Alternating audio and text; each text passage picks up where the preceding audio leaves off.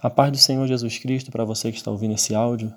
Eu quero compartilhar com você uma porção da palavra de Deus que encontra-se no livro de Atos dos Apóstolos, no capítulo 9, versos 3 e 4. Diz assim: Seguindo ele estrada fora, ao aproximar-se de Damasco, subitamente uma luz do céu brilhou ao seu redor, e caindo por terra, ouviu uma voz que lhe dizia: Saulo, Saulo, por que me persegues?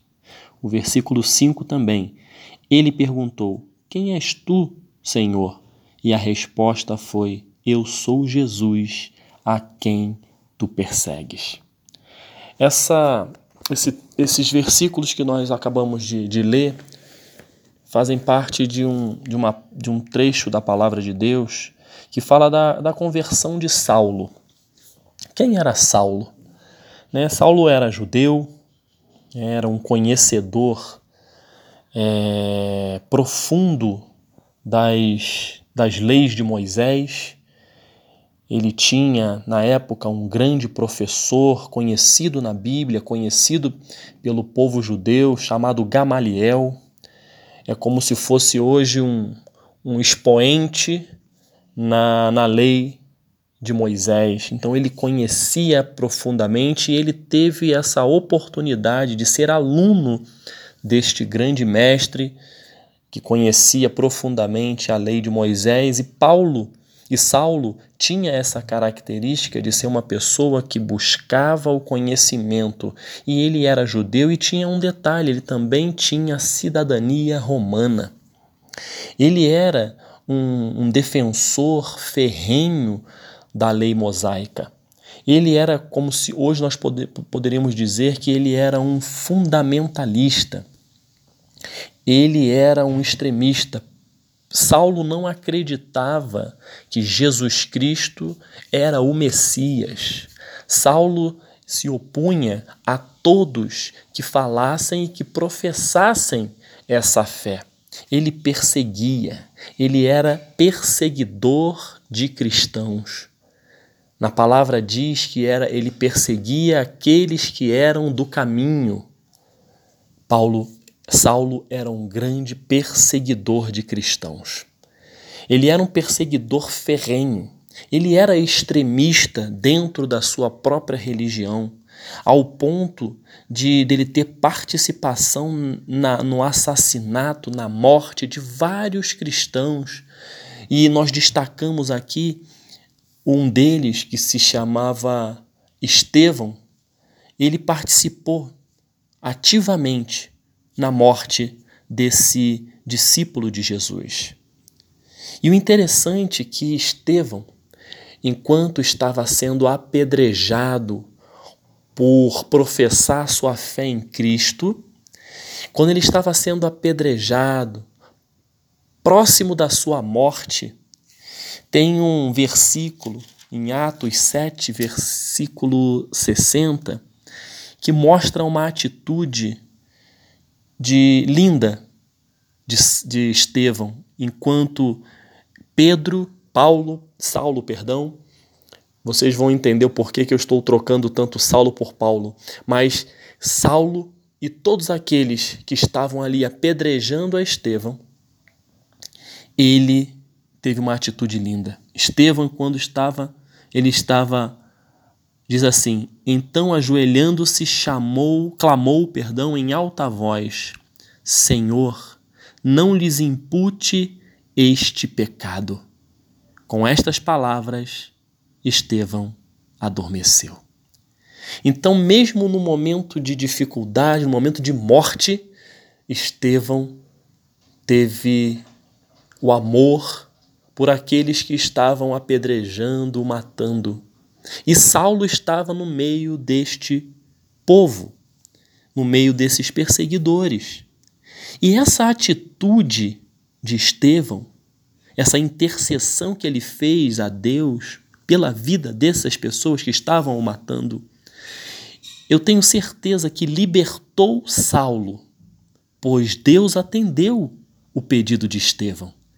Deus não imputou aquela morte a Saulo porque Estevão pediu para que Deus os perdoasse.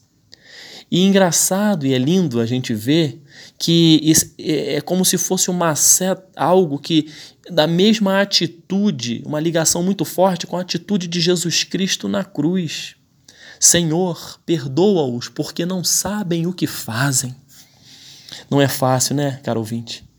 Você próximo de ser assassinado, sofrendo, sendo apedrejado, você olhar para o céu, se ajoelhar e pedir a Deus que perdoe essas pessoas que estão te matando. E essa atitude de Estevão foi uma atitude inspirada pelo Espírito Santo, porque libertou a vida de Saulo. Então, esse era Saulo, homem violento, homem religioso, homem fundamentalista, homem que tinha um grande conhecimento da lei, um perseguidor de cristão. Porém, Saulo teve um dia com o objetivo de ir até Damasco para continuar a sua, a sua implacável perseguição aos cristãos. Neste caminho, ele teve um encontro. O encontro com aquele que transforma a vida de qualquer um. Saulo teve encontro com Jesus. E é justamente nesse encontro que começa o processo de transformação da vida de Saulo. Existem algumas fases que eu queria elencar aqui, caro ouvinte, deste processo de transformação da vida de Saulo. Primeiro, Jesus trocou o nome de Saulo para Paulo. O nome Saulo tem um significado lindo, tem um significado importante. Significa aquele que foi conquistado por meio de orações. Então, Saulo, ele foi conquistado por meio de orações. Uma oração que foi feita por Estevão, quando estava morrendo, conquistou a vida de, de, de Saulo. Paulo vem do latim. Saulo é hebraico. Paulo vem do latim e significa baixa estatura, pequena estatura. Isso aqui tem um significado espiritual muito grande. Aquele que foi alcançado pela oração, fruto de pessoas que clamavam pela vida dele, inclusive Estevão, quando estava morrendo, passa a ser chamado Paulo, que é algo de baixa estatura, ou seja, aquele que tinha uma proeminência na religião dele ele passa agora a ter um nome de baixa estatura, baixo perfil. Isso significa, olha, você vai sair da arrogância e vai vir para a humildade. Você vai sair da soberba e vai vir para a humildade. Você vai ser aquele que vai depender de Deus. Você vai ser aquele que vai ser chamado servo de Deus. Isso é a primeira fase da transformação de, de, de Saulo para Paulo.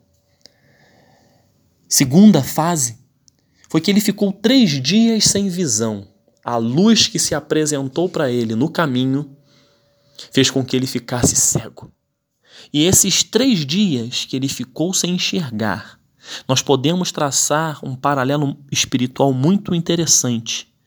Que ele ficou três dias sem visão, para que quando voltasse a enxergar, voltasse a ver, voltasse a ter, voltasse com a visão do reino de Cristo. Essa foi a terceira fase, a segunda fase. A terceira, o início dos propósitos de Deus na vida de Paulo. Agora, Paulo, o dependente de Deus, o servo do Senhor, aquele que estava com a visão restaurada, a visão de Cristo. A partir daquele momento, ele seria um pregador do Evangelho. Ele sofreria perseguições por defender e falar de Jesus Cristo. Assim como Paulo, assim como Jesus transformou a vida de Paulo, de Saulo para Paulo, que é a mesma pessoa, ele pode transformar qualquer vida. Qualquer vida pode ser transformada pelo poder que há no nome de Jesus Cristo. Às vezes nós olhamos para as pessoas olhamos com um olhar crítico e dizemos assim no nosso coração: Isso não tem jeito. Esse é um drogado. Esse é um viciado em álcool. esse é um ladrão, esse é, é um marginal. São coisas que olhamos para pessoas e assim também Saulo olhava. E nós nos esquecemos que o nosso Deus não faz acepção de pessoas e Jesus Cristo veio a essa terra para transformar, para cuidar não daqueles que estão sãos, mas daqueles que estão enfermos, daqueles que estão perdidos. E a transformação vem na vida daquelas pessoas que estão perdidas. E às vezes você não consegue acreditar quando vê uma pessoa que foi um criminoso, seja que tipo de crime ele cometia antes, mas um criminoso quando Jesus chega na vida, essa pessoa se transforma, essa pessoa muda as suas atitudes. Quando o Senhor Jesus Cristo entra na vida de alguém, ele transforma por completo. Então não fique pensando, ah, meu irmão não tem jeito, meu pai não tem jeito, minha mãe não tem jeito, meu filho não tem jeito. Olha como eles. Não, Deus está cuidando.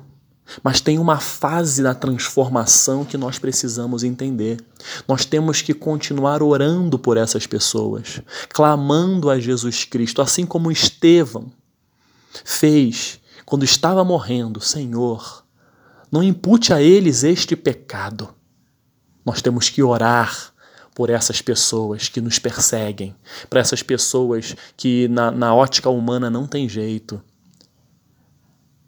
ah, ele é viciado em crack. Ah, ele é viciado em jogo. Ah, ele é viciado em prostituição, em pornografia, em sexo, enfim. Eu quero dizer para você que quando Jesus Cristo entra, a transformação ocorre. Então, que essa transformação seja a transformação mínima que nós, todos nós precisamos ao longo da nossa caminhada, transformar algo em nossas vidas. Mas eu estou falando daqueles que, que, que as pessoas olham e dizem: esse não tem jeito. Tem.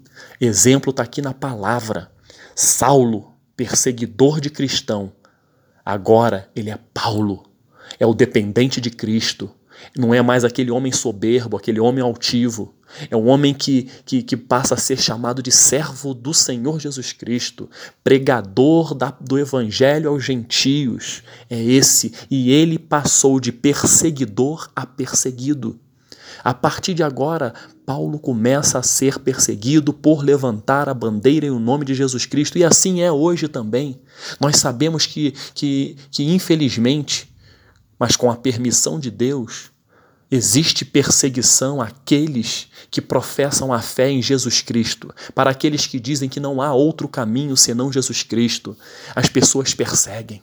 Não perseguem como Saulo perseguia, matando, mas persegue de uma forma muito sutil, tentando te é, ridicularizar, tentando puxar o tapete, tentando chamar de, de careta, de quadrado, enfim estereótipos são colocados. Mas isso não abala a fé daqueles que, que, que, que, confiam no Senhor Jesus Cristo. Muito pelo contrário, pode vir perseguições. O nome de Jesus nunca será, nunca deixará de ser exaltado. Ele é o Salvador das nossas vidas.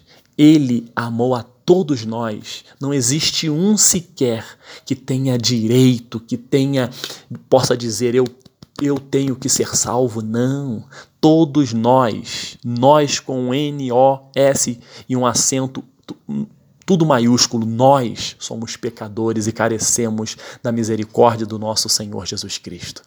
Então, eu quero convidar você a não desanimar. Ore pela pessoa que precisa da transformação. Ore com fé, em nome de Jesus Cristo que a transformação vai chegar. Essa pessoa vai ter o seu caminho rumo a Damasco, assim como Saulo teve. O Senhor Jesus se apresenta a quem ele quer, da forma como ele quer, seja de forma sobrenatural, seja de forma totalmente na leitura da palavra, enfim, o Senhor se apresenta de N maneiras. Nosso Deus não está numa caixa de fósforo. Ele é Deus, ele é soberano e ele pode transformar, assim como transformou a vida dos meus pais, assim como transformou a minha vida. Porém, Continuamos dependendo, dependendo dele, do nosso Senhor Jesus Cristo, porque somos fracos e precisamos da graça e misericórdia e amor de Jesus Cristo. Que Deus te abençoe. Que essa palavra possa encontrar um espaço no seu coração. Que você tenha um dia de vitória em nome de Jesus. Amém.